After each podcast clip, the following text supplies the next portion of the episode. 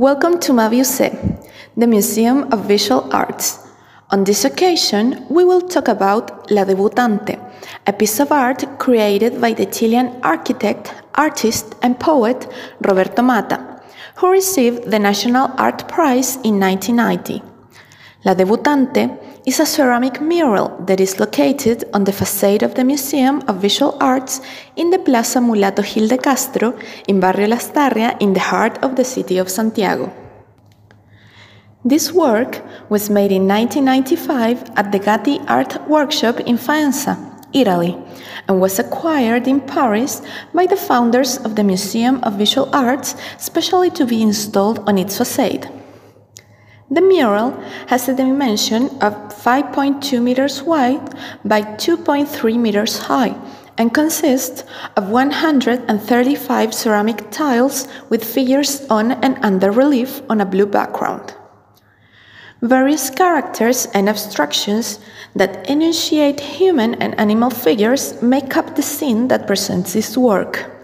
In its center, it shows a totemic image, which we identify as La Debutante, around which figures with female and male organs develop.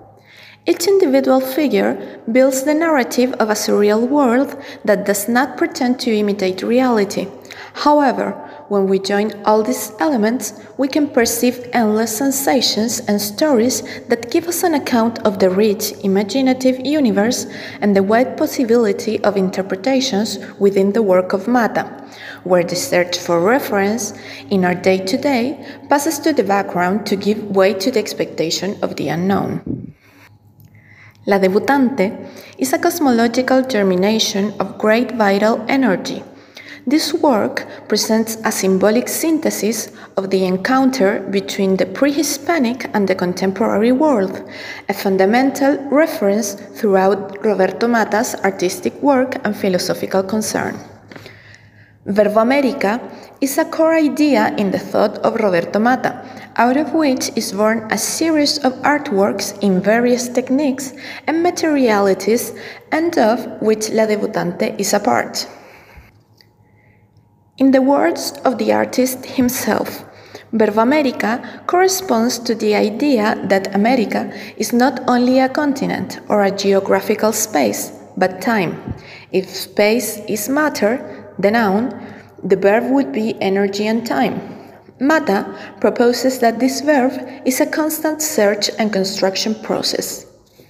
La Debutante is one of the few ceramic murals made by Matta in the last period of his artistic creation and has become a distinctive icon of MAVI UC and the urban reference in the heart of Santiago.